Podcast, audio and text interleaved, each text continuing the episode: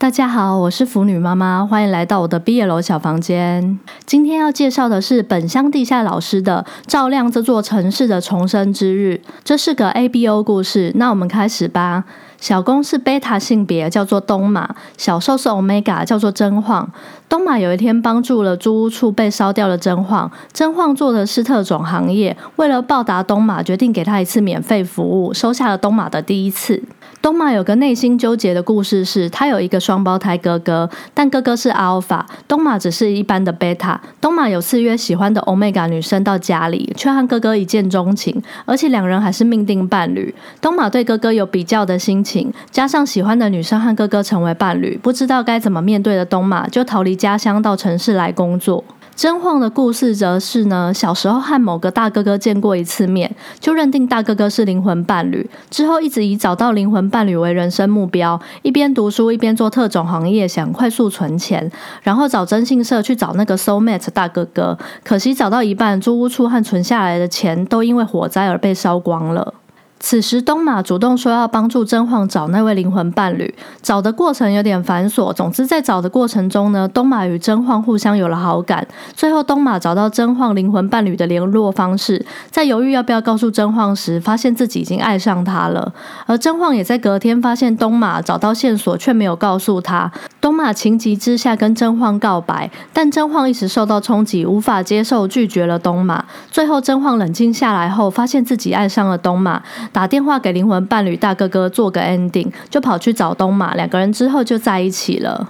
腐女妈妈，我这里省略了东马和真晃一起寻找大哥哥的过程。他们两个在寻找过程中互相相处，慢慢爱上对方的细节。建议大家自己看漫画去感受。还有漫画里也有完整说出大哥哥的故事。其实大哥哥也一直在寻找真晃，只是他发生很多事情，也做出了自己的决定。这里就不爆雷了。本乡地下老师这本照亮这座城市的重生之日，是用温柔的画面和笔触来诉说这个 BO 之间的故事。里面唯一的 Alpha 就是那个真晃寻找的那个大哥哥，并不像是一般 ABO 故事里那样的设定是人生胜利组，反而也有他人生的困境。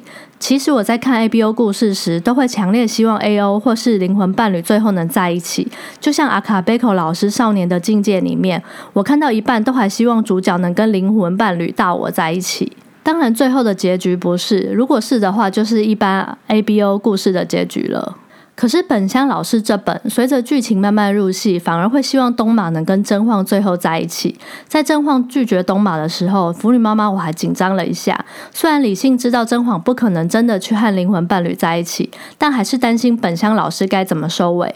不过老师最后让真晃跟 soul mate 大哥哥通话后，收尾收得很自然，也让两个人之间做了结束。总之，这本漫画没有高潮起伏的剧情，但是有细腻与。听本乡老师娓娓道来这个温柔故事的感觉，通常 A B O 故事给人感觉都很强烈，但是这本反而是淡淡的风格，肉戏场景也没有肉汁乱喷的感觉。看腻重口味 A B O 类型的大家，推荐本乡老师这本《照亮这座城市的重生之日》。最后帮大家做三点总结：一、本乡老师温柔的说了一个细腻的 A B O 故事；二、这不是一般 A B O 大口吃肉的剧情。而是一部需要慢下来细细咀嚼的故事。三本乡老师还有一本《地下铁》也很好看。以上三点推荐给大家，今天就聊到这。我是腐女妈妈，欢迎下次再回到我的毕业楼小房间。我们下次再见，拜拜。